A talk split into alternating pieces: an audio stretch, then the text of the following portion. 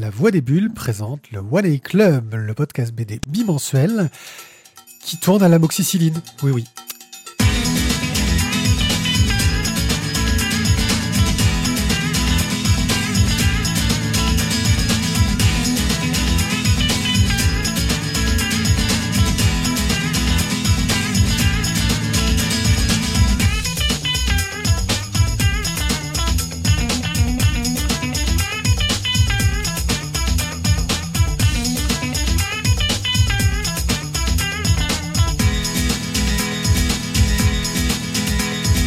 Sel aussi, sinon. Qu'est-ce que tu racontes encore comme connerie là, dois là, faire- là, là, on est- on est- Tu devrais faire chauffeur de sel et ensuite j'ai dit tu devrais faire chauffeur de sel. Ah, c'est pas mal. Mais après ça dépend comment tu écris sel. Quoi. euh, vu, vu comme tu es malade, c'était celle qu'il faudrait chauffer. euh.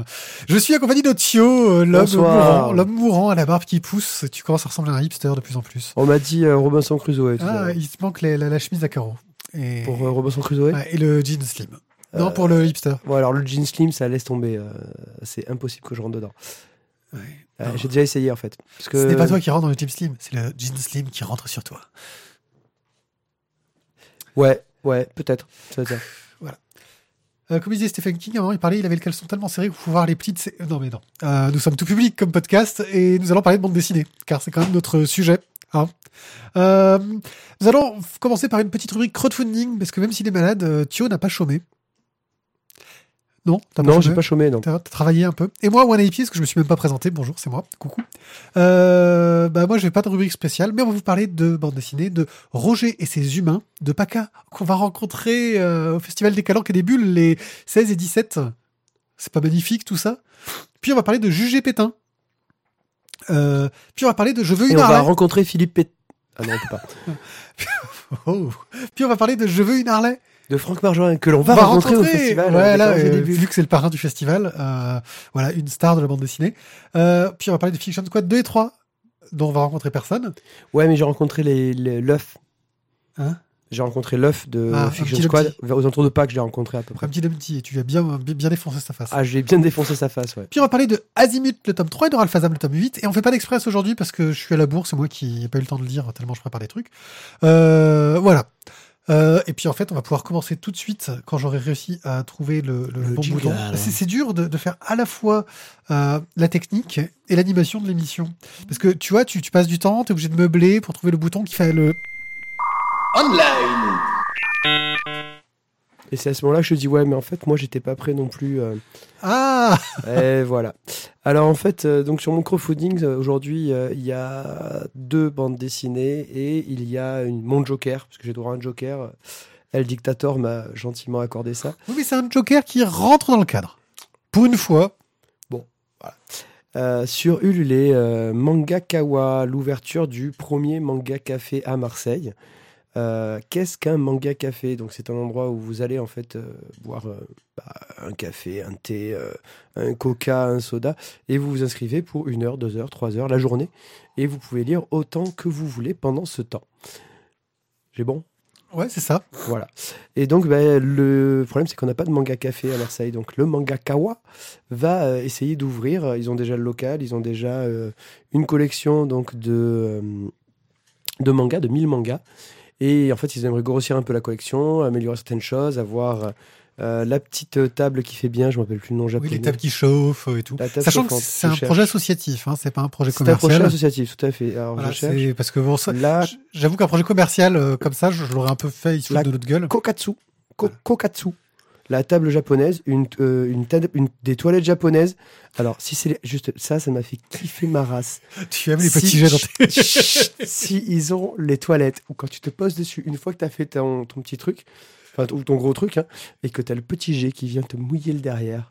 Ouh. Ça, depuis Therma Aéromae, tu en rêves. Ouais, c'est ça. Non, mais surtout, c'est que j'aimerais bien connaître le truc. Voilà. Euh, ça, ensuite, ils veulent faire sur le matériel le karaoké. Si vous savez où on peut trouver ce genre de toilette dans la région de Aix-Marseille, faites-le nous savoir. Thio est intéressé. Non, je, non, non, ça jamais. Je suis pas chez moi. Premièrement, parce que j'ai pas d'électricité. Non, mais pour y aller, pour y aller. Ah, ok. Donc voilà, donc les porteurs du projet, donc c'est une association, c'est deux personnes, euh, Juju et Cédric, euh, qui sont donc des fans de manga et qui donc voilà essayent justement de, de se lancer le projet. Euh, ils essayent donc normalement le manga Kawa, d'après ce que j'ai compris, va quand même ouvrir, même s'ils ne, fi- ne financent pas leur, ils réussissent pas leur financement sur Ulule, Mais s'ils y arrivent, ils auront déjà encore plus de choses à vous montrer et à vous faire découvrir. Oui, ils veulent proposer des cours de langue, du cosplay, euh, Euh, des dramas euh, japonais, oui, des diffusions de dramas japonais. Les, les- enfin, c'est des séries télé en fait japonaises qu'on connaît pas du tout en France. des friandises japonaises aussi. Ouais, j'ai vu des têtes de Kit Kat, mais ça me fait halluciner quoi. Alors, la dernière fois, j'en ai goûté un, je crois que c'était des Kit Kat au wasabi. Des Kit Kat, d'accord, oui. Ouais, c'est une copine qui était au Japon qui m'a ramené ça. C'était ouais, c'est pas mal. Euh, bon, donc du coup, voilà, qu'est-ce que vous pouvez avoir? Ben, Pour 5 euros, vous avez une grande tape dans le dos, un gros remerciement et un grand sourire. Euh, pour 10 euros, vous avez une journée entière de consultation de manga. Mais donc, du coup, il faut venir à Marseille, hein, les gars. En même temps, vu qu'on est la deuxième plus belle ville du monde, il faut venir. Euh, C'est laquelle la première? Varsovie, je crois. Euh, pour 20 euros, vous aurez un repas de spécialité japonaise cuisiné par le chef. Euh, plus tout le reste. Ensuite, vous avez un t-shirt pour 50, pour 100 euros. Enfin bon. Voilà, je trouve que l'idée est sympa et surtout, c'est la première fois qu'on en aurait un sur Marseille. Et même si on n'est pas fan de manga, je, je pense Oui, quand même parce que que j'irai pas- peut-être y jeter quand même un petit coup d'œil. Bah, moi, je trouve, voilà, euh, sans être euh, fan, je trouve que pour tous les fans, parce qu'il disait, hein, vu la fréquentation que tu peux avoir à la J- Japan Expo, même marseillaise, hein, Mm. euh, il y a un public et je pense que ça peut être très sympa. Et le fait que ce soit ouvert euh, en associatif et donc bah, sans objectif commercial et avec un objectif vraiment de partage de, de culture et, et d'amour du, du Japon, je, je trouve que c'est un très beau projet. Voilà. Et là, je suis en train, pareil, tu sais, je te dis, faire la technique. Ah, mais ça, merde, attends, je te, fais, je te fais des signes et tout, des trucs. euh, Voilà Ouais, quoi. C'est bon. Ensuite, euh, nous allons sur le site de Spaceman Project. On en avait déjà parlé euh, il y a quelques, quelques temps, en fait, quand ils ont ouvert. C'était, je crois, le mois dernier, ou il y a un mois et demi, peut-être. Euh, et donc, leur prochaine sortie s'appelle Le Hussard et la Sorcière. Donc, on se retrouve dans la Russie du XVIIIe siècle. Les auteurs ont précisé la Russie euh, gelée du XVIIIe siècle. Euh, alors, je ne sais pas si c'est parce qu'en Russie, on se pèle les noix ou euh, si c'est parce qu'ils sont entièrement gelés. J'ai pas su si c'était dans l'histoire qu'ils sont C'est gelés. parce qu'il va être libéré. Des... Délivrés. Non, Tu sais que. Alors, Ah, de- merde, tu vas faire une anecdote avec, vas-y. ben, en fait, alors, euh, bon, voilà, je vais me marier au mois de juin et on cherchait la musique d'entrée dans la. Dans... Ah non, faites pas ça. et, et, et on a pensé à Let It Go, hein, qui est en plus qui a été fait en version Glee, pour ceux qui connaissent Glee. Glee, Let It Go, c'était beau, voilà, ça m'a fait rêver. Et voilà, bon, non, on va quand même passer de, donc sur Moi, le je suis rentré sur du Totoro, tu vois, mon mariage. C'est plus la classe. Euh, donc deux détectives euh, euh, partent sur les traces de la légendaire Baba Yaga. Baba Yaga, c'est la sorcière en fait dans les contes dans les contes russes. Qui a une hutte qui est sur un pied de, de je sais plus quoi. Ouais, euh, qui- un pied bah- de coq. Euh, Baba Yaga qu'on retrouve aussi, je crois, dans le- certains contes, euh, bah, dans euh, le voyage de Chihiro. Oui. C'est le nom de la méchante. Mais Dans pas. Fable aussi, d'ailleurs. Voilà. Bon. Un roman graphique, voilà, qui est donc euh, euh, en couleur déjà, mais euh, comment je pourrais décrire ça? C'est une sorte, de- moi ça me fait penser un peu de l'aquarelle, quoi. Euh, je pense que c'est du tout numérique, mais. C'est oui, c'est du tout. Alors c'est entièrement numérique, oui, mais moi ça me fait penser à de l'aquarelle. Ouais, non, mais j'aime beaucoup le style de Black Frog. Je crois qu'il avait bossé sur les autres gens, d'ailleurs, euh, il me semble. Euh, il a un style graphique, moi, que j'aime beaucoup. C'est vraiment super joli. Le thème est intéressant. L'histoire a l'air sympa. Ben, moi sur le sur le graphique, des fois ça m'a fait penser. Et là, je vais peut-être te faire hérisser les poils sur le sommet du crâne que tu n'as plus. Le crâne. ou les poils. Euh, c'est ça m'a fait penser à du Jabberwocky. Le manga de Ah oui, effectivement, ça se hérisse. tu Euh, vois, voilà, pas ouais. été jusque-là, mais. Non, mais parfois, parfois. C'est quand même beaucoup plus subtil, doux et. voilà. Oui, alors il n'y a pas de gros. Non, mais euh, voilà, par exemple, je te montre une planche. Celle-ci, moi, ça m'a fait Oui, penser non, à mais du dans le côté un petit peu. euh, ah ouais, au niveau graphique, où c'est quelque chose d'assez fort, d'assez poussé, euh, au niveau des contraintes graphiques, au niveau du choix des couleurs, des ambiances. Mais c'est vrai que, enfin, moi, je trouve ça très joli. Et en plus, c'est pas cher. Ben, alors, alors c'est pas cher, je suis pas entièrement d'accord avec 16 euros le soft cover de Alors. 104, de 104 pages. Voilà, c'est vrai, mais 16 euros, ouais. Ah, la BD de 104 pages à 16 euros. euh, pour 15 euros, t'as un 46 pages couleur, même si t'es en cartonné, quoi. C'est pas faux. Bon, ok, c'est vrai, c'est pas cher. Voilà. Voilà. Euh, par contre, c'est vrai que du coup, si, si vous voulez le making-of, par exemple, et le soft cover, c'est 31 euros. Il n'y a pas de réduction, quoi. Hein. Tu Voilà, T'as pas, de tarif dégressif. Oui. Par contre, l'avantage, c'est que si vous voulez le lire en anglais, en français, en espagnol ou en italien, ce sera disponible. Voilà. Bah, en gros, moi, ce que je trouve intéressant, c'est qu'ils ont fait un prix euh, d'attaque qui est très raisonnable à 16 euros pour avoir le livre. Euh, après, oui, tu vas en 35 euros si tu veux le hardcover, le, le en dur, quoi, le, à la française, j'ai envie de dire, couverture Ouais. rigide. Mais, euh, ouais, disons déjà 16 euros pour la BD de, 100 pa- de plus de 100 pages, moi, je trouve ça très honnête. Voilà. Mais moi, je trouve que l'hardcover, ça fait très cher. Quoi. Ah oui, pour le coup, le hardcover fait cher, je suis d'accord. Mais là, tu soutiens le projet dans ce cas-là. C'était dans l'approche. euh, Oui, non, mais bon. Enfin, voilà. Mais bon, ça a l'air. Enfin, en tout cas, je trouve que Spaceman Project, avec leur, euh, leur un ou deux projets par mois, c'est intéressant, en fait. On peut, je pense, y trouver euh, des, des trucs plutôt cool. Et ça, c'est un projet qui, qui fait envie. J'hésite, tu vois. Bah écoute, euh, vas-y, fais-toi plaisir. Et notre troisième crowdfunding du jour, on retourne chez Ulule pour euh, The Secret Life. The, the- the- Je la refais.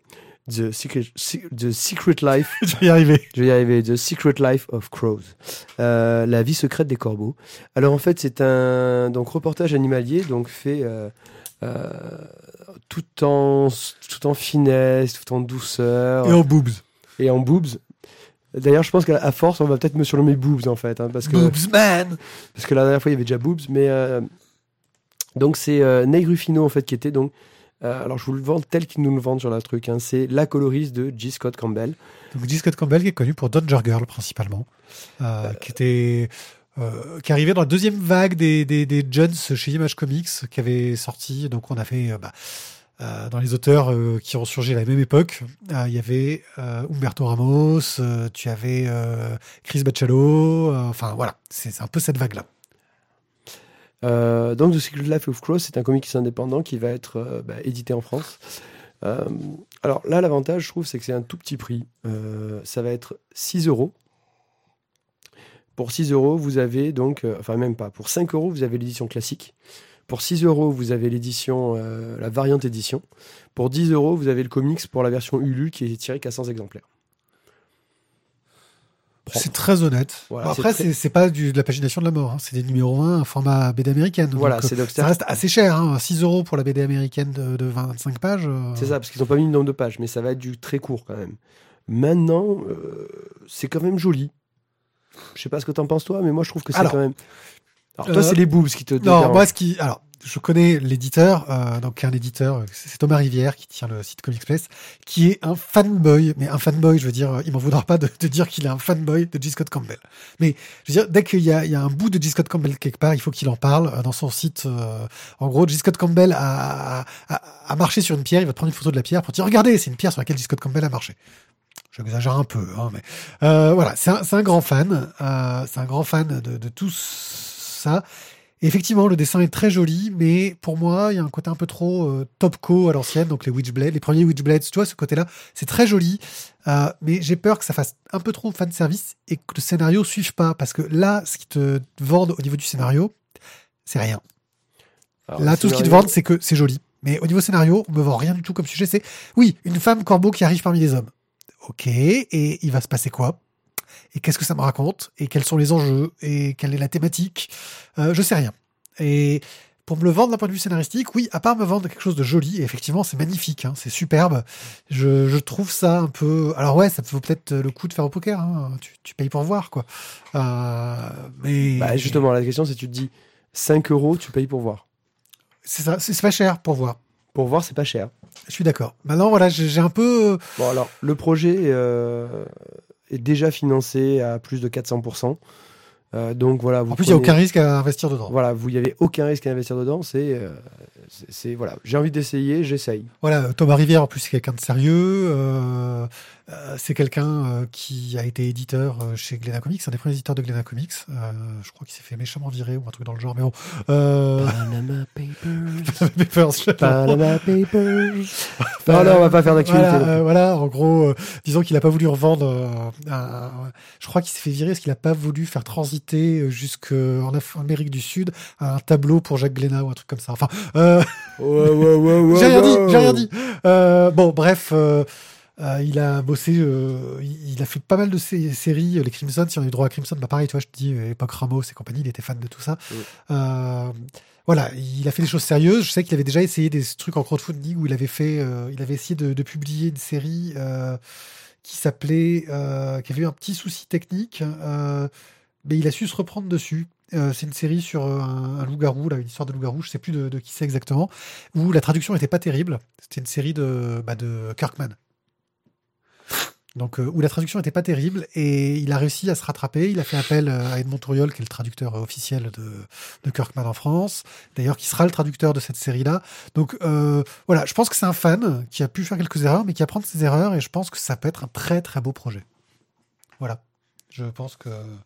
Bon, ben donc, euh, voilà, je, je peux encore rester donc, au, au crowdfunding. Ouais, c'est bon. Je suis encore nominé, ça va. Encore, tu, tu peux rester. Je peux rester en place, je suis pas viré. Non, je te, Ok, c'est cool. Bon, ben à bientôt pour un autre crowdfunding et vous faire dépenser des sous.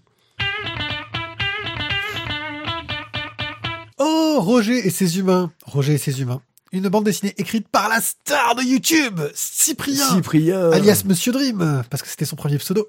Euh, Cyprien, euh, quelqu'un que tout le monde connaît, que tout, tout le monde adore, surtout quand tu as moins de 16 ans, euh, où tu veux avoir une dédicace sur euh, tes, ta, ta poitrine naissante. Euh, quand tu le connais, oui, les fans de YouTube, les stars de YouTube ne plaisent qu'à la génération vraiment très en dessous de la nôtre, ce qui est assez hallucinant. On est jaloux d'eux parce qu'on aimerait voir leur succès. Même si on- je pense que eux, voilà. Tu sais, ça me fait penser à Robbie Williams qui disait euh, euh, c'était sympa d'être dans un boys band, mais euh, disons que quand il a commencé à faire sa carrière solo, Ro- il- Robbie ou Robin? Robbie, voilà, d'être dans un boys band, et que quand il arrivait à- après à faire ces trucs un peu à la grunge et à jouer au foot avec Blur, tu vois, bah, il était content que que- qu'il ait des fans un peu adultes et qu'il puisse euh, s'amuser avec. Voilà, Cyprien doit être dans ce cas-là. Cyprien, je suis désolé pour toi. La vache, mais dis-moi, c'est. C'est Non, mais Robbie Williams l'avait dit tel quel. hein. c'est Peggy 18 ou quoi Tu lui fais quoi là? Bon, bref, Roger et ses humains, scénarisé par Cyprien, et donc on y va forcément avec un a priori parce que les youtubeurs, on crache dessus. C'est comme ça. Les Alors- youtubeurs, alors, non, les bah- gens crachent dessus, c'est c'est normal. Surtout les youtubeurs comme ça, tu vois. Euh, je parle pas de, de Patrick Beau que l'on admire, je, je parle pas du fossoyeur de film euh, que, que l'on adule. Je te parle de ces, de, de, de ces gars qui, qui font des blagues sur, sur Internet. euh, et qui, qui, qui font la joie de Studio 404 quand, quand ils doivent se moquer de, de quelqu'un euh, derrière. Oui, parce qu'en fait, les gens ils sont jaloux de leur réussite en se disant, mais putain, j'aurais pu faire la même chose. Exactement. Et là, du coup, mais sauf qu'en fait, il n'y a pas eu les coronesses ni l'intelligence de le faire. Au moment Sauf que ça fait. Mais bon, c'est quand la dernière fois, c'est quand que tu as vu la dernière fois que tu as vu une BD avec la photo du scénariste sur la couverture. Vas-y, dis-moi, dis-moi. Alors cherche, cherche, du scénariste. Hein, je parle pas du dessinateur. La photo du scénariste sur la couverture, pas en quatrième, sur la couve. Aucune idée. Non, t'as jamais vu ça. Ça n'arrive pas, je veux dire. Si, quand t'as la BD d'Elysée Moon ou quand t'as la BD de trucs comme ça, qui en gros sont souvent des BD de qualité plutôt, euh, comment dire, euh, commerciale. Lucky Luke par Laurent Gérard, peut-être, il y avait une photo de lui. Euh, je pense même pas. Pas sûr. non. Bon, en fait, je sais pas. Bref, euh, on arrive là-dessus avec un peu de, de- de recul. Sauf que Paca est invité au Festival des Calanques et des Bulles. Et moi, Paca, son blog, où il fait des blagues complètement... euh, Complètement, complètement. J'adore, moi j'adore. Com- C'est de l'humour débile, mais c'est... non, tu n'adores pas. Ah si, Tu n'adores pas. Parce que la première fois que tu, en lis, tu lis une de ces blagues, tu trouves ça, mais ah, des jeux de mots extrêmement. Oh. débile. La deuxième, tu es consterné. À la troisième, tu. À la commission d'élèves, tu as une sorte de petit. Et c'est ton cerveau, c'est Carrément. l'AVC qui commence en fait. À la quatrième, tu commences à avoir une sorte de petit rictus. Et à la cinquième, tu rigoles. Parce que euh, sur le comique de long terme, ça fonctionne très bien. Mais, mais c'est clairement très débile. Bah, disons que oui, quand tu sais que c'est fait exprès d'être de l'humour débile, ça fait rire. Mais quand tu le sais pas, sur le coup, tu fais ah mais qu'est-ce que c'est que ce truc? Donc Paca, que de toute façon, moi j'adore graphiquement. J'avais d'ailleurs parlé du projet Zodiac euh, qu'il lance avec son pote euh, Jésus. Euh, oui. C'est comme ça, c'est le nom de son pote. Ou Jesus, je sais pas comment il prononce, euh, mais il y a pas. Donc, excuse-moi, je suis, dans- je, je suis en, en mode paca. Je suis en mode paca. quoi. Je suis en mode paca. Euh, et qui a un style graphique, moi, que j'adore. Euh, voilà, franchement, c'est un super dessinateur. Euh, il est super dynamique. Bon, il sait pas dessiner les pupilles, mais bon, ça, ça arrive. hein, je veux dire, on a, on a tous nos lacunes. Euh, bref, du coup, ils ont tous des yeux blancs. voilà. Bref, euh, et on arrive sur ce bouquin-là et on le chope parce que bah, il fallait on, un peu dans le fond parce que le blog c'est sympa. Et on s'est dit tiens, qu'est-ce que Paca il sort euh, en vrai euh, derrière euh, chez un gros éditeur qui est Dupuis quand même. Et là on tombe sur un truc où ça commence par des strips où en gros on a un robot qui rapplique euh, chez un mec qui est un loser de base en fait. Hein. C'est le gars, il est un peu au chômage et il cherche pas vraiment de travail. Ouais. Euh, il a une meuf qui, elle, euh, bah, elle a une vraie vie, quoi. C'est, pas. Voilà, on se demande comment elle fait pour le supporter, parce que franchement, C'est pas une loseuse, quoi.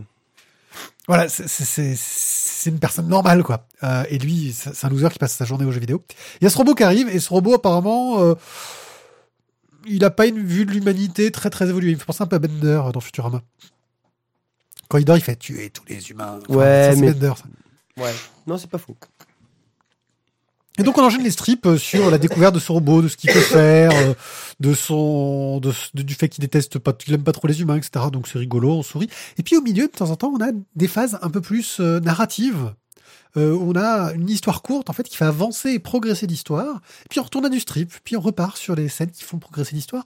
Et là, ça devient super intéressant parce qu'on gagne une dynamique. Et la seconde vague de strip devient super intéressante parce que bah, on s'est attaché au personnage, on est rentré dans l'humour de cette bande dessinée.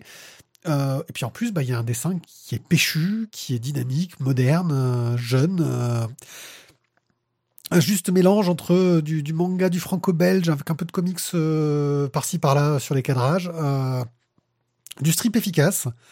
Une histoire à suivre un peu débile, mais rigolote et bien foutue. Et j'ai passé un très très bon moment à lire cette BD. Tio, tout pareil que Miguel. Tout pareil. Tout pareil Tout pareil. Ouais, écoute, pareil. C'était très bien avec les sauces. C'était super. On a passé une très bonne journée. Non, ça va. Putain, pourquoi je fais mon petit Isaac ce soir Euh, J'ai eu Roger et ses humains. Je me suis dit bof. J'ai ouvert. J'ai fait oh my god des strips. La première page a été très indigeste parce que les strips partent un peu. J'ai j'ai trouvé qu'il n'y avait pas de lien entre certains strips. Oui. Bah, Tu- c'est du strip, tu, tu, il y a beaucoup d'ellipses entre chaque histoire. C'est- voilà, c'est des petites histoires. Au début, tu as des ellipses et après, tu en as quand même, j'ai l'impression, quand même de moins en moins. Euh, après, imagine de- plus ce qui se passe entre les ellipses aussi. euh. Mais, euh, mais voilà, tu passes un bon petit moment. euh, et puis, puis le- je trouve que le- l'idée du, du, du robot est, très, voilà, est très bien menée. Quoi. Il est juste. Voilà, c'est, la logique robot. Et puis en plus, il les menace tout le temps de les tuer ou de les Puis les égorger personnages pendant secondaires, son le père, le père du, Ah, du le père, héros ouais, le- grandiose. euh. Puis le, le- le père quand même qui a fait un trou dans un mur pour faire une cachette, mais qu'il l'a fait il y a très longtemps, qu'ils eux n'ont jamais vu qu'ils avaient un trou dans leur mur chez eux. Là j'ai trouvé à la limite un petit côté euh, Juliette je t'aime qui était euh, li- limite euh, voilà j'ai fait une, une petite larme dessus quoi. Non voilà sympa. J'ai été un peu déçu par la chute, qui est super abrupte et sans cliffhanger. Je sais pas si tu vois ce que je veux dire. Euh, J'ai eu l'impression, euh, tu sais, d'avoir un peu ces, chutes de vieilles séries télé où euh, les héros se regardent, font un clin d'œil, ils font ah c'était trop bien et ça s'arrête là, tu vois. euh, et ça m'a un peu perturbé. Je sais pas si c'est fait exprès. Je sais pas si c'était une façon de laisser une porte ouverte à une suite ou pas, en fonction de si ça marche ou pas. Été un peu déstabilisé par cette Bah, fin. disons que la fin ouais la- la- les dernières cases sont un peu ouais bof clairement. Euh, Il y, a, il y a les événements qui se passent juste avant la fin qui sont C'est top, ouais, c'est cool, c'est péchu, il y a de l'action, Voilà, ça et pète dans tous les puis- sens. Je suis d'accord, la fin c'est un peu zarbe. Parce que comme tu dis, c'était pour s'ouvrir la porte à un nouveau truc. Par contre, graphiquement, comme tu disais, c'est vraiment dynamique. Euh, le robot euh, est quand même très très euh, euh, simple, mais j'ai trouvé que dans les, toutes les phases où ils essayent de le maquiller, de le déguiser, c'est excellent quoi. Euh, et puis le, je, vois- je vois, je vois le petit gosse qui devait rentrer à l'école et qui se retrouve finalement euh, ouais euh, je suis rentré à l'école on m'a rasé la tête et tu vois l'autre avec cette espèce de Oui. toute blonde sur la tête Oui, voilà, il a, il c'est- a scalpé, quoi. voilà, il y a des petits moments quand même qui sont des, des, des, des moments de franche rigolade. C'est c'est un bon petit bouquin, clairement. Maintenant, la question que je me pose, c'est où est euh, l'humour de Cyprien, où est l'humour de Paca? Qui a fait quoi sur ce bouquin? Euh, C'est pas très clair parce que Paca est aussi euh, noté en tant que scénariste. Donc, euh, est-ce que euh, c'est une idée de Cyprien et ils ont voulu utiliser son nom parce que parce qu'il est connu et qui, qui peut aider aussi le projet à marcher hein? Je ne sais pas. Euh, bref, moi j'ai passé un bon moment, j'ai bien rigolé. Allez, tu en fais quoi maintenant? Ah, Alors, je l'envoie au studio 404 pour un des chroniqueurs qui adore les youtubeurs. fibre? Fibre. Tu l'envoies à Fibre Tigre. Voilà, ok. Euh, ah, moi, je suis un peu euh, emmerdé parce que je l'ai beaucoup aimé. Je pense que ça plairait beaucoup, effectivement, aux jeunes parce que c'est bourré de culture. euh, comment Et de références un peu geek, euh, mais geek jeune, tu vois. euh, Ils m'ont plus du Snapchat dedans. Bref, je, ouais, enfin moi je, je garde ça parce que je trouve ça très fun et puis j'aime beaucoup le travail de Paca et ça me fait plaisir d'avoir un livre de Paca alors que, que je ne lis que, Il y en a quasiment pas en fait. Il y a, Voilà. que, ses blo- que son blog. Voilà, j'ai aussi une autre œuvre de Paca. J'ai aussi une autre œuvre de Paca. hein. J'ai, euh, j'en ai une euh, avec des paillettes et où tu danses devant ta Wii. Et voilà. Euh, Ah oui, c'est Les, Les- Les Dance. ouais, je sais plus. Enfin, il a travaillé là-dessus, tu vois, parce qu'il travaille chez Ubisoft, le monsieur. C'est cool comme boulot aussi. Hein. C'est cool, c'est cool. C'est pour ça qu'il se prend plein de paillettes au dans les festivals où il se rend, apparemment. Les gens aiment bien lui envoyer des paillettes dans la gueule. T'as vu, j'ai quand même remis mon casque pour être sûr que t'avais envoyé le jingle Ouais, avant de commencer. ouais. Et là, là, là, bon, allez, on reste dans la joie, la bonne humeur. Et donc, du coup, euh, moi, je vais vous parler de choses sérieuses, messieurs, dames. Moi, je vais vous parler de, de choses qui ont touché la France. De, de- Les heures les plus sombres de notre histoire. Alors là, je, je, je- mais, mon avis divergera peut-être. Euh, Et c'est beaucoup. euh, donc, jugé Pétain euh, chez Glénat euh, par Philippe Sada et Sébastien Vassan. Euh, donc, bon, Philippe Pétain, euh, notre maréchal de France, vainqueur de. euh, euh, Verdun. de Verdun de 14-18, quoi, hein, le grand, le grand maréchal Pétain. Et ensuite aussi bah, le, le président Pétain, quoi. Le, le- le Président. Ah, ouais, le mot président, je crois que n'est jamais utilisé. hein. C'est le, gouverne, le chef du gouvernement provisoire. Voilà. Pétain, Exactement. qui, euh, qui va être donc le chef du gouvernement de Vichy. Et donc, bah, ce, pro, ce, Tu, en perds tes feuilles. J'en perds une fiche qui était encore dedans. Euh, bah, ce procès, qu'est-ce que c'est? C'est donc bah, à la fin de la guerre, en 45, euh, un an après la libération de la capitale, voilà, les... commence le procès du maréchal Pétain. Donc le maréchal Pétain, à ce moment-là, a quand même 4 89 ans. Et en fait, on va donc bah, euh, lui reprocher, on va dire, la collaboration. hein. C'est la fin de la guerre. Euh, euh, grosso modo, on essaye de nettoyer le plus vite possible. euh, donc, du coup, bah, on est trois mois après la capitula- capitulation des nazis. Et ben, on est déjà dans le. On arrête, quoi. Mais la question, hein, ce qu'il a fait, l'a-t-il fait pour protéger les Français ou l'a-t-il fait pour Alors, collaborer euh, ce- cette, cette réponse-là, je ne vais pas. euh, je donnerai mon avis à la fin, voilà. Mais pour l'instant, je, je, je le garde pour moi. Euh, si on parle du graphisme, c'est un. Je- alors, je t'avoue que ce soir, il faut que tu me mettes pour les mots parce que j'ai rien qui sort. hein. c'est, je suis désolé pour vous, mais j'ai le cerveau qui est à l'arrêt. Je suis un peu, sous, comme vous l'avez compris, sous amoxicilline. Donc, euh, Il est drogué. je suis très drogué, mais j'ai j'ai pas, j'ai pas toutes les idées qui viennent ensemble. Euh, c'est un niveau de gris, noir et blanc, niveau de gris. Oui, noir et blanc, niveau de gris ou enfin beige même, un petit côté euh, sépia dans, dans les teintes surtout. Enfin, c'est c'est du de la bichromie. Hein. Et en fait, on va suivre le un procès. côté qui fait un peu bic au niveau du, du, du, du graphique. Tu vois Ouais. ce que je veux dire? Il y a un côté très, très lâché. Alors, je sais pas si ça doit pas être du bic, c'est peut-être de la plume. Euh, enfin, de la plume du. euh, ah, si, de la plume. Euh, bref, pas du pinceau, de la plume, oui, c'est ça. J'aime beaucoup le graphisme. J'avais déjà parlé du dessinateur Sébastien Vincent bah, sur les autres genres. Je crois qu'il avait travaillé déjà. Et puis sur une autre série, j'en avais parlé déjà en online. Mais j'ai le nom, mais que j'avais beaucoup aimé. Et donc, du coup, on va suivre le procès. Alors, toutes les personnes qui vont se succéder au procès de Pétain. Euh, donc, bah, Daladier euh, et d'autres, je, vous avoue, je sais plus trop les noms en tête, mais on va dire toutes les personnes qui étaient au gouvernement à l'époque, toutes les personnes aussi qui ont euh, collaboré aussi avec, avec les Allemands. Et on se retrouve. alors, moi, ce que j'ai trouvé très bien dans le bouquin, alors tout d'abord, c'était une, c'est une période de l'histoire que je connais mal, même si j'aime beaucoup l'histoire, l'après-guerre, enfin la, la fin de la guerre, on va dire euh, 45 jusqu'à 50. euh, qu'est-ce qui se passe? Ouais, bon, ben ok, on a De Gaulle, mais après, qu'est-ce qui s'est passé réellement après la guerre? Les épurations. Les. Et non, mais voilà, le, le procès de Pétain, si tu veux, bah, je savais même pas qu'il y avait eu un procès, donc je m'étais jamais renseigné là-dessus. Euh, donc d'une part, je suis Oui, parti dis, vraiment. on a gagné, on a gagné, on oublie. quoi. Voilà, je suis parti vraiment sur une idée, on va dire, euh, vierge. J'étais vierge de tout. Euh, et ce que j'ai trouvé bien dans le, dans le bouquin, parce que bon, après, euh, quand j'ai vu juger Pétain, je me suis dit, il a dû être jugé coupable. Et je me suis dit, peut-être qu'ils vont faire un truc à charge. Et clairement, non. Ils sont vraiment, en fait, dans, euh, dans, la, dans la pédagogie. On, on vous donne les faits, on explique pourquoi est-ce qu'ils ont fait ça, pourquoi est-ce que certains ont dit ça, pourquoi est-ce que Daladier, par exemple, dans, son, dans, dans, sa, déposition, n'a pas chargé le général, le maréchal, pardon, n'a pas, ne l'a pas chargé parce qu'en fait, du coup, euh, euh, la défense du général, du ah, maréchal, je vais pas y arriver, la défense de Pétain, en fait, euh, lui avait dit Ok, mais dans ce cas-là, nous, euh, si tu le charges pas trop, on va pas trop te venir te faire chier sur la débâcle de 1940. Et, euh, et le fait Est-ce que, le les mecs se, se défendent aussi certains parce que tout le monde est Oui, impliqué d'une façon ou d'une autre en fait. hein. Parce qu'il y a le jugement de Pétain, mais il y a aussi euh, la, débâcle, la de la. c'est vrai que t'as du mal avec les mots J'ai aujourd'hui. du mal, ouais, je suis désolé.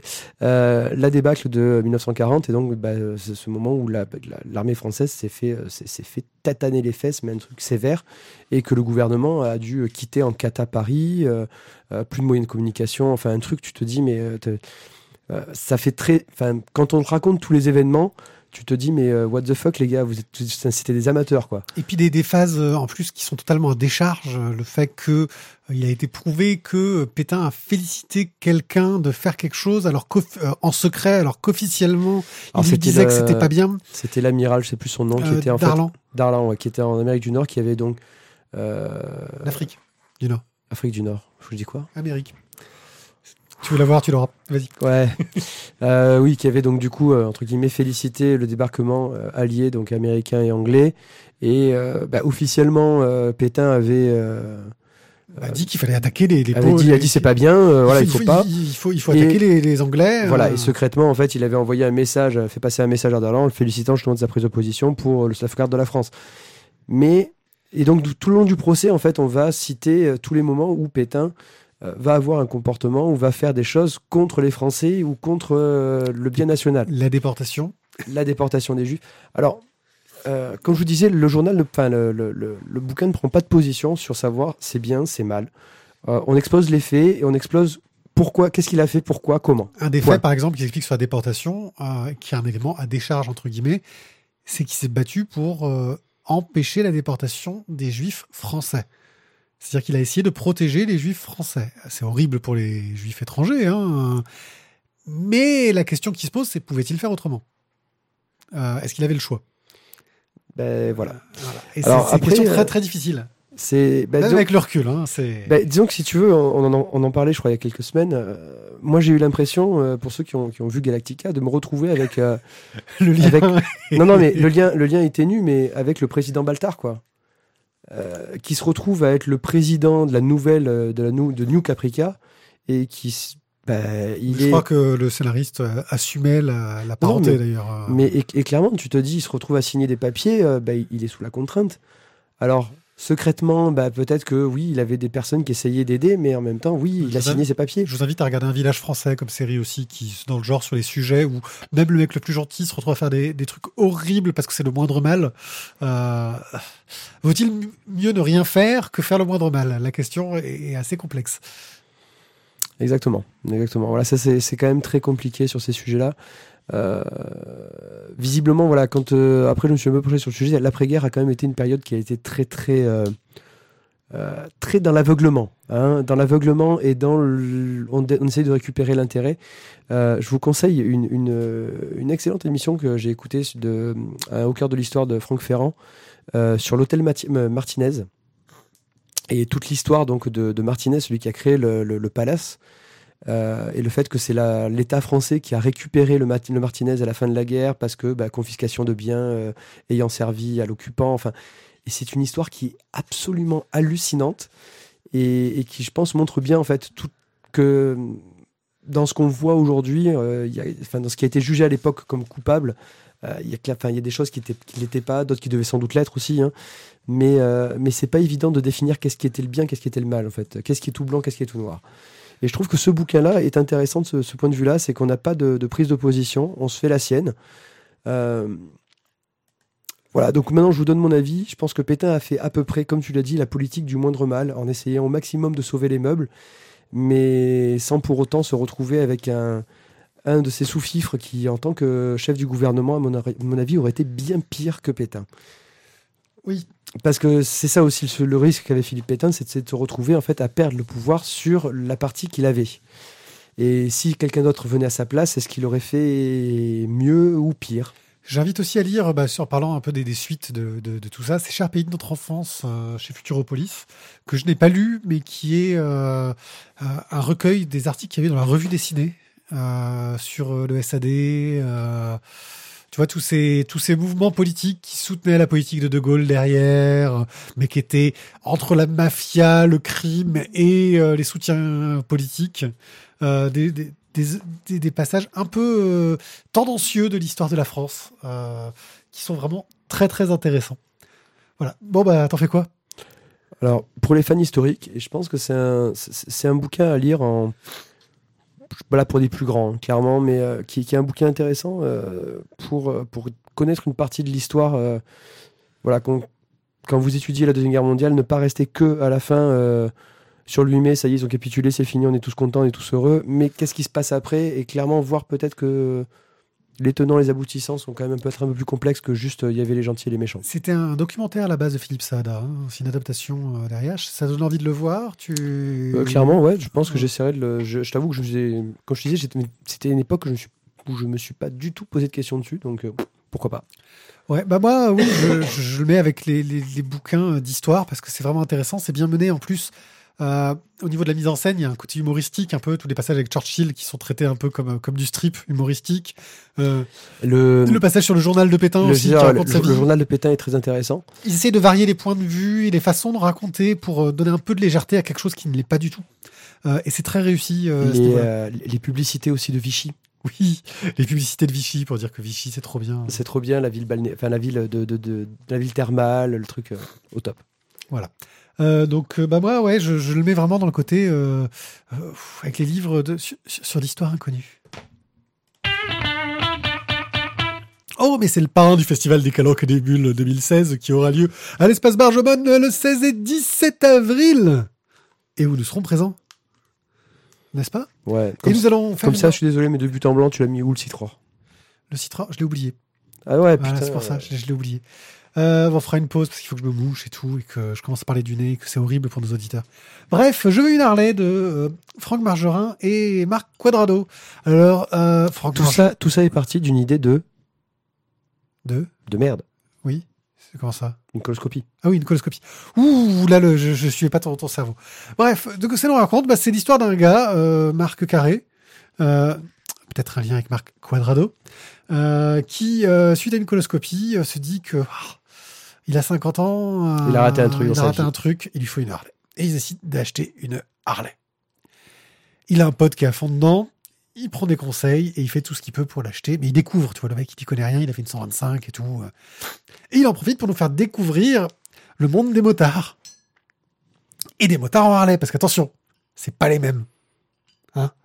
Les motards pas en Harley, c'est pas des vrais motards, je veux dire.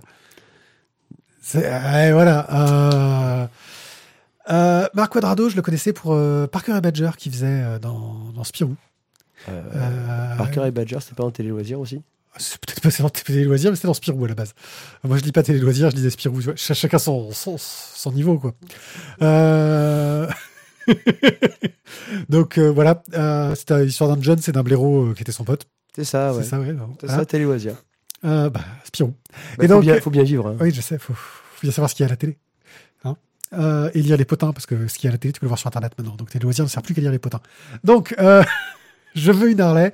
Nous raconte un peu bah, l'histoire de cette crise de la cinquantaine et de ce monsieur bah, qui découvre un peu ça, cet univers, et qui se cherche toutes les justifications possibles et imaginables pour dire que non, non, mais avoir une Harley, c'est trop cool. Parce que c'est ça un peu. Parce que dès qu'il y a un truc qui va mal, il essaie d'expliquer à sa femme, non, mais en fait, en vrai, c'est cool. Et sa femme lui dit, non, mais vous êtes ridicule en fait avec vos trucs. Non, mais en vrai, Ouais, mais c'est cool. cool quand même. Avoir une Harley, c'est cool.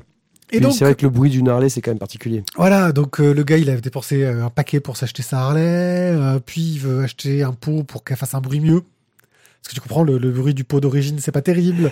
Alors- il essaie de s'inscrire sur les forums, mais attention, hein, les forums, il, laisse pas rentrer n'importe qui pour... euh, Ouais, mais ça, alors pour, pour- juste pour les, pour les niveaux sur les Harley, tous les mecs qui ont une Harley font les passages de niveau. Les niveaux. Alors, C'est-à-dire que tu vas, tu vas, avoir euh, les, les chromes, tu vas avoir euh, la ligne d'échappement, euh, euh, la, la nouvelle tu connais peut-être mieux les gens qui ont des Harley, non? Ouais, c'est c'est- voilà. Mais c'est clair que quand tu achètes une Harley, tu achètes la moto, tu achètes entre guillemets la- le, le- le fait d'avoir envie de rouler, mais surtout tu achètes un bruit. Mais voilà, moi, bon, moi j'avoue, je suis pas du tout fan de mécanique euh, à la base. Je suis pas du tout fan de Harley. Euh, pour moi, effectivement, euh, tout ce que je connais de- des, des mecs qui ont des Harley, c'est Sons of Anarchy. Donc c'est un peu limité, et encore que les premières saisons. Mais bon, euh... Je suis pas sûr que Son of Anarchy soit vraiment le meilleur truc pour faire comprendre la Harley Davidson quand même. ah ouais, mais ils sont cool. Euh, T'as raison, il faut du trafic d'armes, de drogue, il frappe sa Ouais. femme. Ouais, c'est cool. Et puis il y a la fille de euh, marier deux enfants dedans. C'est cool, ouais. Et c'est la voix, et elle en plus c'est la voix de Lila dans Futurama, donc. euh, Ouais, ok. Bon, ouais, ben ouais, écoute, ouais. Bref, euh... puis il y a Hellboy dedans. c'est vrai. Euh, Et Il ouais, y, y a aussi. eh, Stupido, ouais, tu le fais vachement bien. Ouais, je fais vachement bien, ouais. C'était donc. Bref, euh, euh, C'était un des personnages de Non de la Rose. ouais, donc bref, ouais, la, la BD est intéressante. Alors, on pour les besoins de notre rencontre avec Comment Margerin. d'ailleurs? Excuse-moi, parce que là, du coup, je suis obligé de te retrouver. Comment je sais plus machin zoo, un truc comme ça. Euh, pour les besoins donc euh, bah, de, de- du festival de rencontre avec Franck Margerin, on s'est un peu penché dans sa bibliographie et effectivement, euh, bah, c'est des trucs qui sont pas tout jeunes, hein, je veux dire les Luciens, etc., qui ont pris un petit coup de vieux, qui ont toujours sans doute eu le charme de le- leur époque et qui sont parfois un peu durs à lire. Et là, Ah, disons, les Luciens, pour avoir relu les 88 tomes dans l'intégrale numéro 1, c'est bien, c'est bien. On en reparlera. hein. Mais euh, c'est dur à lire, quoi. C'est Voilà. ancien. Euh, Momo le coursier passait déjà mieux, je pense. Ouais, déjà C'était un peu plus cool, mais c'était une forme d'humour euh, bah, qui, qui, qui, qui a, qui, qui est marquée de son époque. Là, le fait qu'il soit associé avec un scénariste. Salvatore. Voilà. Là, le fait qu'il soit marié, euh, marié, marié, qu'il soit associé avec un scénariste euh, plus, enfin pas jeune, parce que vu que il raconte un peu sa vie, j'ai l'impression, le gars, euh, ça crée quelque chose euh, qui, au niveau de la façon de Alors, raconter, non, du il, rac- ton, il raconte pas sa vie parce que il, il- lui, il roule en BMW. oh la honte. Euh, non, c'est parce que c'est Marc Quadrado qui roule en, en Harley. Ah oui, c'est ce que je dis. C'est Marc Codardo qui raconte sa vie. Oui, mais. Oui, c'est scénariste. le scénariste, c'est lui qui raconte quelque part à un moment donné. euh, et ben, il y a une dynamique, il y a une pêche, il y a une jeunesse dans, dans, dans cette BD euh, que j'ai trouvé bah, très fun, très cool, très drôle parce que les personnages sont pleins de contradictions. Euh, tu sais, toutes ces contradictions que tu peux rencontrer chez le fan qui va défendre euh, ce qu'il aime, quoi qu'il arrive. Euh, là, il fait ça sur les Harley, mais je pense que ça peut marcher sur n'importe quel sujet. Euh, imagine par exemple qu'il devrait, devait Apple. défendre le foot américain, tu vois. Non, Apple. Le foot américain, je veux En dire, fait, ce, sport de débile. là. À mon avis, c'est quoi il aurait, pu, il aurait pu être en fait euh, mec, mec qui défend Apple corps et, corps, corps et âme. C'est la même chose. Mec, dire Oh mon dieu, c'est trop bien. mais où tu as quand même une communauté de, de, de, de fans qui, est, qui est quelque chose de, de sympa euh, au final. Et voilà, j'ai trouvé vraiment cette BD très agréable à, à lire euh, là-dessus. Le trait de Margerin, bah, c'est du classique Gronet. Euh, vraiment, on est dans le classique Gronet. Euh, Je crois qu'on peut pas dire autre chose. Hein. C'est euh, puis bon. bah, Disons que c'est du margerin, donc c'est un style à lui tout seul. Je veux dire, le mec, il dessine depuis tellement longtemps qu'il a créé toute une toute une école quelque part, j'ai envie de dire. Donc euh, tu peux pas dire autre chose que bah, c'est du margerin. Euh, c'est efficace, ça marche très bien, c'est bien raconté. Euh, voilà, donc euh, je pense que toi c'est quelque chose qui t'a un peu réconcilié avec. euh, Ça m'a, disons que ça m'a. alors, les, le Momo, tu vois, Momo le coursier par exemple, me fait plus fait penser à du, à du Joe Bartim, ah, plus récent. voilà, qui est plus récent et qui est plus dans, les- dans cet esprit-là. Faut qu'on lise les Luciens les derniers justement là encore, on est encore. Le, mais je veux une Harley, ouais, c'est sympa. Ouais, tu passes un bon moment. Alors c'est vrai que si vous êtes motard, vous allez retrouver certaines expressions, certaines choses, des trucs, voilà, qui vous, vous- ouais, c'est- pour les motards. Mais sans être motard, moi j'ai. Mais sans être, voilà, mais sans être motard, tu peux aussi accrocher. Mais, euh, mais ça peut être, ça, ça, ça- ça te donne un petit esprit quand même corporate. Tu vois, tu- Voilà. Moi, ce que j'en fais, c'est que je le recommande à tous les passionnés de quoi que ce soit, parce que bah, euh, ça permet de se projeter un peu sur euh, tous les travers, les qualités et les défauts qu'il y a de faire partie d'une communauté de passionnés, quelle qu'elle soit. Et toi, tu en fais quoi? Euh, ben moi, je pensais justement euh, à le faire découvrir aux, aux fans du Joe Bartim pour dire en fait qu'il n'y a pas que l'arsouille. Euh, il y a aussi quand même le, le fait de pouvoir rouler à la cool. Quoi. Fiction Squad, tome 2 et 3. Et oui, on finit de Paul Jenkins, Ramon scénario. Bach et Leonardo Pacciarotti. À la couleur. Bah, quel talent C'est chez Glénat. Euh, Et Fiction- pas Glénat Comics, alors que c'est du comics. Je sais pas pourquoi, mais bon. euh, Donc nous suivons l'inspecteur Frankie Mac. Frankie Mac qui euh, euh, enquêtait dans le premier tome sur euh, un accident qui est arrivé à un petit Dumpty. Euh, un petit Dumpty donc qui est à neuf et qui en fait a perdu, qui s'est, qui s'est tombé du mur, qui s'est un peu cassé. de, de- de l'autre côté du miroir. hein. Je crois que c'est un petit, petit- Je crois que c'est pas Alice au des Merveilles, je crois que c'est de l'autre côté du miroir. Oui, je crois que c'est la suite. Et donc on se retrouve donc dans le monde de, de Rime. Euh, Rime en fait qui est un monde dans lequel vivent tous les personnages de contes, euh, plus les personnages de, de livres pour enfants. Enfin, on, on retrouve les, euh, les sorcières de, euh, du magicien d'Oz, on retrouve les reines des, euh, de, de- d'Alice au Pays Merveilles, merci. Euh, et donc le, tout plein de personnages quoi. On a euh, de- par exemple Tom Pouce qui est euh, le capitaine de police, qui est donc le chef de, euh, de Frank Mac. Euh, on a euh, le Simon Simplet qui en fait est le petit euh, le, le, le- le bleu le, le lieutenant de Frankie Mac. Et on va suivre Frankie Mac qui lui vient d'un autre royaume, le royaume du polar, en fait, du polar noir. Du polar noir, en fait, duquel il s'est fait virer parce que bah, il n'a pas réussi à arrêter un, un monstre. Voilà. Grosso modo. Et bah, Frankie Mac, il mène l'enquête, il s'est fait. C'est un peu le flic rebelle, le flic rotor, celui qui fait un peu. euh, N'allez pas voir la Reine Blanche. Bah, le gars, il va voir la Reine Celui, Blanche. c'est celui qui fait des monologues dans sa tête en attendant que la jolie fille arrive, euh, euh, dont, dont la silhouette va se découper sur la vitre de son bureau, euh, arrive. Et bon, du coup, ça se passe comment? Ça se passe quand même plutôt.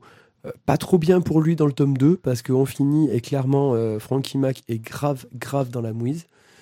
Euh, dans le tome 3, on va avoir il des déclenche un peu une guerre sans faire exprès, hein, mais grave, quoi. bah, une guerre entre les cartes et les sorcières. Voilà. Et, Entre euh, les sorcières du magicien d'Oz et les, et les et les, reines. et les reines de cartes euh, de l'Isopée des Marais. Donc dans le tome 2, donc on arrive sur cette fin où il est quand même bien emmerdé. Et dans le tome 3, on arrive avec autre chose, où là on a euh, bah, la solution et euh, le happy end. Car c'est la fin de l'arc, hein, c'est pour ça qu'on l'a pas mis en express, parce qu'on on finit une histoire quand même. hein.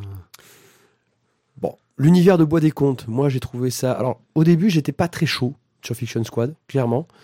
Et finalement, euh, bah, je me suis quand même beaucoup, beaucoup amusé. Ouais. Parce que c'est bourré de références, parce que bon, le dessin euh, de Paul Jenkins, Non, pas de Paul, Paul Jenkins de- Ramon Bach. Ramon Bach. euh, Bach. Bach. Bach. euh, Bax. Enfin bon, c'est lui quoi, Ramon. Euh, et vraiment, j'ai trouvé que voilà, c'est très cartoony, euh, c'est très, euh, c'est très péchu. Oui, Simon le Simplet, qui est mon personnage préféré, on va dire. Ouais, mais Simon, il est tellement débile que c'est pour ça qu'ils sont ça. il est trop bien.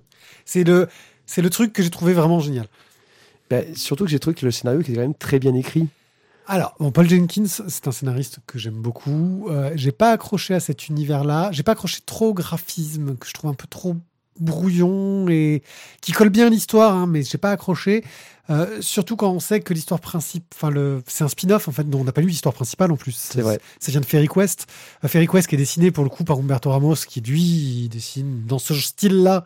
C'est- Tu vois, le problème qu'il y a, je pense, avec Ramon Bach, c'est qu'il y a la comparaison avec Humberto Ramos, qui a un style proche, mais qui, qui, qui est des kilomètres au-dessus, quoi. Enfin, pour moi. Hein. Ouais, là je suis. Non. Oui, si tu fais de la comparaison, mais je trouve quand même que Ah non, mais c'est- efficace. Mais le problème, c'est que comme c'est un spin-off d'une série d'Umberto Ramos, tu ne peux pas t'empêcher de faire la comparaison à un moment ou à un autre. Euh, mais effectivement, euh, ça m'a ça m'a complètement marqué quand j'ai lu le tome 1 et je l'ai fini par l'oublier petit à petit en lisant les tomes 2 et 3. Euh, mais au début, ça te laisse un a priori qui dessert pas la série et c'est dommage pour cette série. Ouais. Voilà. Après, le scénario est bien foutu. Il est même un poil complexe, je trouve. Moi j'ai beaucoup aimé, alors juste je coupe, les, les, les, des, des agents de police. Qui doivent, les, agents de police qui doivent dire un mot magique pour qu'elles viennent les, a- les sauver. Poney arc-en-ciel. Oui. Voilà, c'était juste ça, ça m'a fait beaucoup. Voilà. Mais oui, non, tu vois, c'est il y, a- il y a plein De de, quoi- bonnes idées. Pourquoi, mais... pourquoi tu as trouvé ça complexe, euh, le scénario? Bah, le scénario euh, est complexe, il y a beaucoup de, de camps, beaucoup d'intrigues, de sous-intrigues, de machins qui manipulent le bidule, qui contournent quelque chose, etc. Euh, qui, qui est vraiment en contrepoint avec cet univers un peu rigolo. C'est pour ça d'ailleurs, je pense que mon personnage préféré, c'était le simplet du truc, euh, où en gros, bah, euh, faudrait être un imbécile pour y arriver. Bah, c'est pour ça qu'il y arrive, parce que c'est un imbécile. En gros, c'est ça l'i- l'idée du truc. Hein. Et, et c'est ça qui, qui m'a le plus marqué, parce que si je devais résumer euh, tous les enjeux de cette série-là, j'y arriverais pas. Parce que bah, j'ai passé un bon moment à la lire, mais j'ai pas fait gaffe euh, à tous les détails, tu vois. Bah, Le problème, c'est qu'il y a tellement de références à, tous les contes euh, qu'on connaît. Dont les contes anglo-saxons qu'on connaît et pas voilà, forcément. Et j'étais dans les contes anglo-saxons qu'on ne connaît pas. Euh, J'avais déjà eu le même problème avec Fable. Hein. Dont un des personnages principaux dans Fable, c'est Boy Blue, c'est euh, le garçon bleu avec la trompette. Mm. T'as déjà entendu parler de Boy Blue dans ta vie. Pourtant, c'est un des personnages principaux de Fable, et bah, tu sais pas d'où il sort, ce mec. euh. Donc tu perds toute la référence et tout l'intérêt. Ça, c'est pour Fable. Oui, après, mais. Après, c'est voilà, c'est bon, tu passes à côté d'une référence, mais moi je trouve que ça t'enlève pas le plaisir de le lire. Ah non, mais Euh, c'est efficace. Mais euh, je pense que c'est quelque chose qui marchera mieux comme un spin-off. Les gens qui ont aimé Fairy Quest seront contents. T'as vu à la fin du tome 3, t'as une histoire dessinée par Humberto Ramos. Mm. Je suis désolé, mais tu viens de dire un truc par Ramon Bax. D'un coup, t'as les, les, les six pages là, dessinées par Humberto Ramos. Tu fais Ah oui, quand même. Euh, il aurait pas fallu les mettre, ces pages-là. C'est- tu vois ce que je veux dire? C'est, c'est, c'est donner un coup de pou... c'est, c'est dire ah au fait le gars qui dessinait avant hein, c'est, c'est juste le gars qu'on a trouvé parce que Humberto Ramos il avait pas le temps tu vois? Euh, bah, je suis désolé tu compares euh, techniquement graphiquement Non, mais euh, c'est certain. Mais je trouve que, enfin, là, c'est. Ouais, ok, ok, mais il y a quand J'ai même. pas dit que c'était mauvais, attention. Ça- hein. reste- juste que ça souffre de cette comparaison et c'est dommage. Ouais, mais c'est quand même joli, Ramos, quoi. Aussi. Enfin, mais Ramos, c'est pas joli, c'est magnifique. Tu vois, Mais bon, voilà quoi. Enfin, faut pas, faut, faut pas taper. Moi, je trouve. euh, j'ai passé un très bon moment et, et je pense que du coup, s'il y a, je, je- voilà, je me tâterais, tu vois, de faire la, la série euh, Fairy Quest euh, depuis le temps que tu m'en parles. Oui, bah en plus, c'est toi qui c'était dans Fiction Squad, donc il va falloir se lancer dans Fairy Quest un moment, monsieur. C'est vrai, c'est vrai. Voilà, donc, euh, T'en fais quoi, toi? bah, euh, ça m'a pas assez accroché pour que, pour que je, je le garde. Ça m'a donné envie peut-être de voir Fairy Quest, ce que ça peut valoir euh, derrière. Euh, là, pff, ouais, je, je, je l'offre à quelqu'un qui a lu Fairy Quest, quoi. Hmm. C'est un peu ce que j'en fais, parce que je saurais pas trop. Toi? Moi, j'ai mis deux mots Ouais, À l'ancienne Roger Ah non, Rabbit. pardon. voilà. Moi, j'ai mis Roger Rabbit parce que pour moi, c'est le lien entre euh, un truc pseudo-réel et, et le, monde, de- le, monde des toons, quoi. Et c'est ça, je trouve, c'est- moi, ça me fait toujours kiffer, quoi. Azimut, le tome 3. Azimut, une bande dessinée de Wilfried Lupano et Jean-Baptiste Andréae. C'est le tome 3 qui s'appelle Les Anthropotames du Nil. Du Nil. Voilà. Euh, c'est une histoire, j'avoue que pour le résumer, mais c'est une galère infâme. Je suis un peu largué. Euh, parce que euh, c'est une histoire d'aventure. On va suivre des personnages qui essayent de trouver comment arrêter le temps. euh, et le personnage principal, euh, qui s'appelle Maniganza, son but, c'est d'arrêter le temps pour ne plus vieillir et devenir immortel. Et on est dans un univers complètement hallucinatoire où euh, toutes les métaphores sont réelles. Toutes les métaphores autour du temps existent et ont une réalité. Et on va suivre ces gens-là qui essayent de trouver comment euh, vaincre le temps euh, avec plein de petites histoires annexes au milieu. Et, et- et j'ai pris un plaisir fou à lire cette BD, mais j'arrive pas à la résumer. quoi. C'est- horrible. Euh, alors, clairement, pour le pitch, c'est ultra compliqué. Il y a tellement de- ah voilà, c'est pas que moi. C'est pas que moi. C'est Il y a tellement d'histoires qui s'entremêlent euh, que, tout résumer de manière euh, rapide, concise, précise, c'est chaud, clairement. En gros, c'est une histoire. Je pense que si on devait résumer, moi, le ressenti que j'ai, c'est une histoire sur le temps, euh, le temps qui passe, comment contourner le temps, comment aller à l'encontre de la naturalité du temps, euh, où tout ce qu'on peut imaginer autour du temps se matérialise. Avec des paradoxes, des voyages, des allers-retours. Et c'est super bien raconté, super bien mené, mais euh, c'est d'une finesse et d'une complexité qui, qui est irrésumable, je pense. Vous allez nous emmerder cette BD quand même. Quelque part, euh, j'aurais presque dit, moi, ça me ferait, euh, au niveau du scénario, penser un peu à la Nef des Fous. Ah, totalement, oui. On en avait, je crois que là, quand on a parlé des premiers tomes, tu, tu avais déjà. que J'avais pas encore lu des. Quand vous en avez parlé la dernière fois, des tomes 1 et 2, je les avais pas lus. Donc j'ai rattrapé mon retard depuis. Et effectivement, vous- comme vous m'en parliez, ça m'a fait penser à la Nef des Fous et je pense que vous avez fié le lien déjà. Peut-être. Voilà. Donc du coup, le scén- scénario, c'est c'est la nef des fous, quoi. C'est- Ça part en tous les sens. euh, euh, tu suis euh, plein de, enfin plein, pas tant que ça de personnages, mais ça part tellement dans tous les côtés. T'as tellement de camps différents que, waouh. Mais c'est palpitant. Moi, j'ai pas trouvé, euh, j'ai j'ai pas eu un seul, C'est beau, c'est poétique, c'est. j'ai j'ai pas eu un seul temps mort. Et, et- et graphiquement, Jean-Baptiste il est trop fort. Bah, c'est waouh, quoi. Il y a, un côté euh, un peu, j'ai envie de dire, début de Delcourt. Tu vois ce que je veux dire? C'est début de Delcourt. Euh, quand on découvrait les premières séries qui allaient cartonner, je pense euh, à Légende des contrées oubliées. euh, tu vois, en lisant ce bouquin-là, j'ai retrouvé un peu les sensations que, j'avais en découvrant ces séries-là. Euh, qui, qui m'amenait dans un univers auquel je m'attendais pas, euh, dans du médiéval fantastique. Là, on n'est pas dans le médiéval fantastique, mais un peu dans cette idée-là auquel je m'attendais pas. Une sorte de magie euh, qui m'a surpris euh, et où je me suis totalement laissé embarquer. Est-ce que c'est beau, c'est onirique, il y a de la poésie, mais il y a aussi de l'humour, il y a de l'action. il y a, c'est, voilà. Je pense que c'est la BD qu'on aura le moins bien vendue, euh, tout en disant que c'est une Bah, des meilleures franchement, c'est essentiel, quoi. C'est, je pense, essentiel et, et c'est, splendide. Moi, ça me fait penser un peu sur le, le dessin et surtout sur les couleurs à du, du vent dans les sols. À ce côté un petit peu, tu vois. euh, Moins ancré dans la réalité, ouais. quand même. m- Parce que le vent dans les saules, il y a une sorte d'essai, il essaye d'ancrer sa BD dans, une, dans un réalisme. Bah là, c'est plus un monde onirique, mais je te parle au niveau vraiment de la couleur, de cette ambiance de, de, de couleurs qui sont. euh, Ouais, fois- où il va chercher dans les, dans, les, dans les grands classiques de la peinture. Voilà. euh, Et, et c'est. Enfin, c'est vraiment un, un moment euh, étrange, quoi, de, de lire du azimut. C'est un peu azimuté. Allez, je l'ai faite. Il fallait. Euh, voilà, donc et on en fait quoi de ça? Parce que là, là, je crois que je crois qu'on a fait vite cette chronique. pour le coup. On l'a fait vite. Alors, clairement, on, on l'a fait vite, mais pas parce que c'est mauvais, hein, mais parce que c'est dur d'en parler. Euh, Bah, sans gâcher les surprises euh, et le plaisir qu'on a à, à la lire. Est-ce que c'est ça C'est une BD qui est pleine de surprises. c'est beau. C'est beau, hein, ce que je dis. C'est beau. Bon, t'en fais quoi, toi? Et bah, et bah, je- ouais, j'ai envie de le mettre à côté de la Nef des Fous, à côté de toutes ces séries qui, qui m'ont un peu fait rêver. De, de... Euh, ouais, non, ça, c'est une BD qui- qu'il faudrait que je chope. euh, c'est- Elle est à qui d'ailleurs?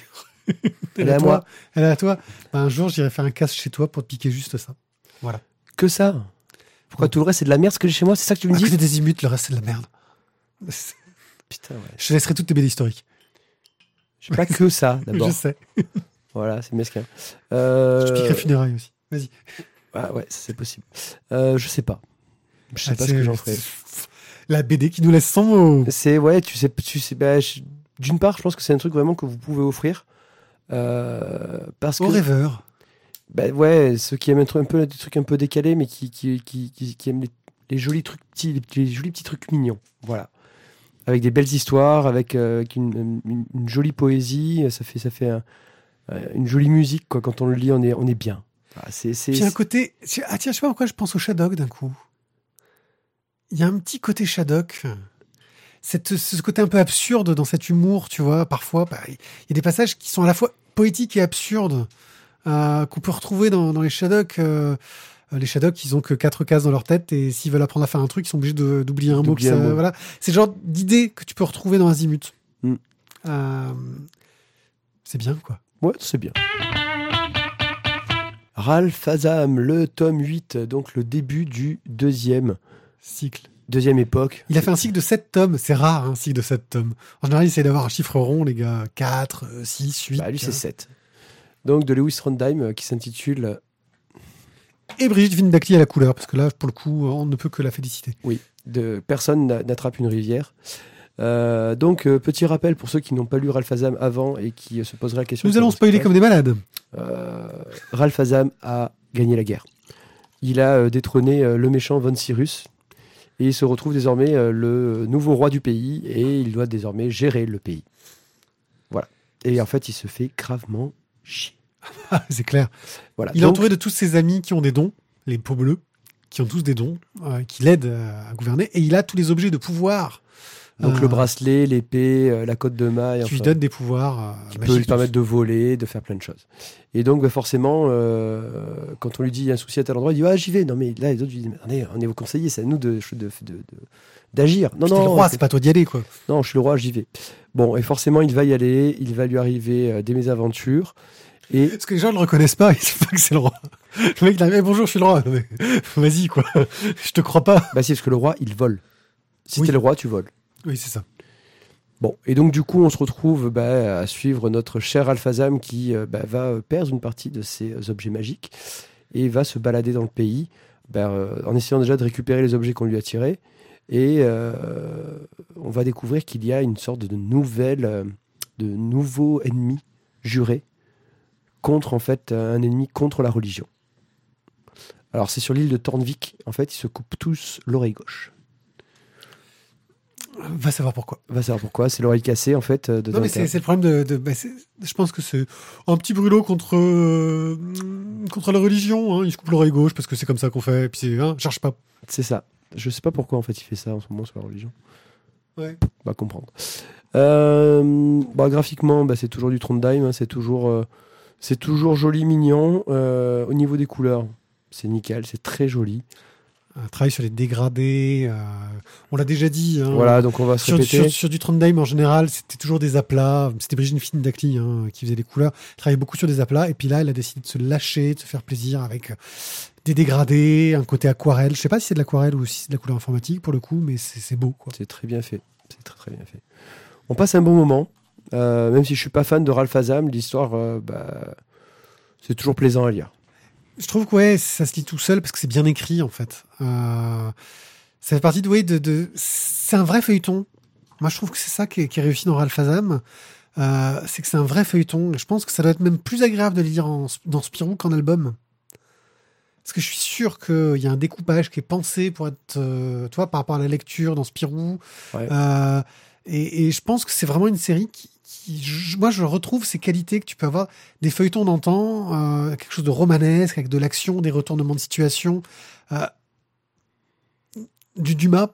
Mais Ouais. ouais. parce que bon, Dumas maintenant dit ah c'est de l'art, c'est classique, mais du Dumas dans le sens où bah, c'est de la bande dessinée populaire euh, qui est faite pour être lue de façon feuilletonnante et où on utilise plein d'artifices de mise en scène, mais qui sont efficaces et qui marchent bien.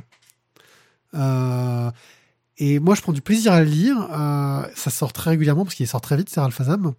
Euh, mais je, suis quasi persuadé qu'il y a. Enfin, je lis plus Spirou depuis un moment. Il faudrait que je m'y remette parce que c'est quand même un très bon magazine. Euh, il doit pas y avoir un épisode de, de, un magazine Spirou sans Ralph Azam dedans, quoi. Parce que la vitesse à laquelle il te les pond. euh, et je trouve que tu as ce côté feuilletonnant qui, est vraiment réussi pour le coup, avec des nouveaux enjeux à chaque fois qui sont intéressants, nouvelles idées qui, tiennent la route. Une bonne idée d'utilisation des pouvoirs. Et là, on voit Ouais. que on, on- on sent qu'il y a un petit côté peut-être rôliste euh, dedans, Euh, du genre j'ai un pouvoir, comment je pourrais utiliser ce pouvoir pour faire mieux que ce que ce pourquoi le pouvoir est prévu? Ouais. c'est ça. Non, c'est bien fait. C'est bien Euh, fait. Voilà. Puis le dragon, c'est sympa aussi, je trouvais. Non, mais c'est bourré d'idées, euh, d'idées sympas, euh, et puis ce côté pince sans rire de, de Trondheim euh, qui marche bien. Tu en fais quoi? Bah, je laisse aux fans de Trondheim, parce que moi, je suis pas non plus un fan ultime. Euh, même si on passe un très bon moment à le lire, voilà, je le laisse aux fans. Au pur. Euh, Moi, je les, ouais, moi, je le recommande à ceux qui, qui cherchent, euh, qui cherchent un feuilleton, vraiment une série en bande dessinée, quelque chose qui soit à suivre euh, et qui, qui aime se laisser surprendre. Je crois qu'on a fini? On a fini. Oh, on a fini l'émission. Et ben, tu vois, on devait faire court, et ben, on a quand même tenu une heure. hein. Au revoir. Voilà. À bientôt. Ah ouais, non, là, t'es cash là sur le sur le final euh, de Euh, bah, N'hésitez pas à nous laisser plein de messages, surtout pour le docteur Tizak. Euh, je vous rappelle que de toute façon, tout ce que dit Tizak, nous ne sommes pas responsables. Euh, on n'est jamais en adéquation avec tout ce qu'il dit, donc voilà, ne nous en voulez pas. Nous avons prévenu la police d'ailleurs. Ouais. D'ailleurs, il a- c'est pour ça qu'il n'est pas là ce soir. Ils, sont en train d'interroger. bah, et là, il a, il a l'évéché. hein. Il Mm. finit la soirée, je pense. Euh, voilà, bah, merci de nous écouter. N'hésitez pas à laisser des commentaires. Euh, N'hésitez pas à venir nous voir au Festival des Calanques et des Bulles. Donc, euh, Ouais, on y sera. On va faire plein d'animations. Voilà. On fait une, une conférence avec le parrain le samedi après-midi. On fait. dimanche matin, Dimanche 11 heures. matin à 11h. Là, ça va être un peu tôt. Euh, une conférence sur les animaux dans la bande dessinée. Il faudra pas nous en vouloir si on est un peu flou, parce qu'on aura sans doute fait la fête avec les auteurs la veille. Donc, euh, Non, non, on, se- on sera très bien. On sera très bien. Euh, et le dimanche après-midi, One IP nous fait une petite conférence avec Balak et Clem Clé sur le Turbo Média. Donc, vous pouvez venir aussi, hein, les gars, mais c'est pas tout seul. non, ça y est, je suis abandonné. non, mais en fait, nous, pendant ce temps, on ira boire des pots et on fera faire des dédicaces. Ok. Salaud. Bande d'enfoirés. Ouais. Voilà. Non, mais il y en a un qui restera pour la régie, comme on fait d'habitude. Pendant Ouais. Claude se casse. Euh, ben voilà. Il est moi. pas là. Il, Il est attend. pas là, c'est vrai. Ils absentent toujours longtemps. Donc, ben, merci beaucoup. N'hésitez pas voilà, à passer au Festival des Calanques des Bulles le 16-17 avril à l'espace Bargemont à Marseille. Euh, passez de bonnes vacances si vous êtes en vacances. euh, sortez couverts, buvez du vin et puis voilà. Faites la fête. Ciao, merci. Ciao, Bye. ciao.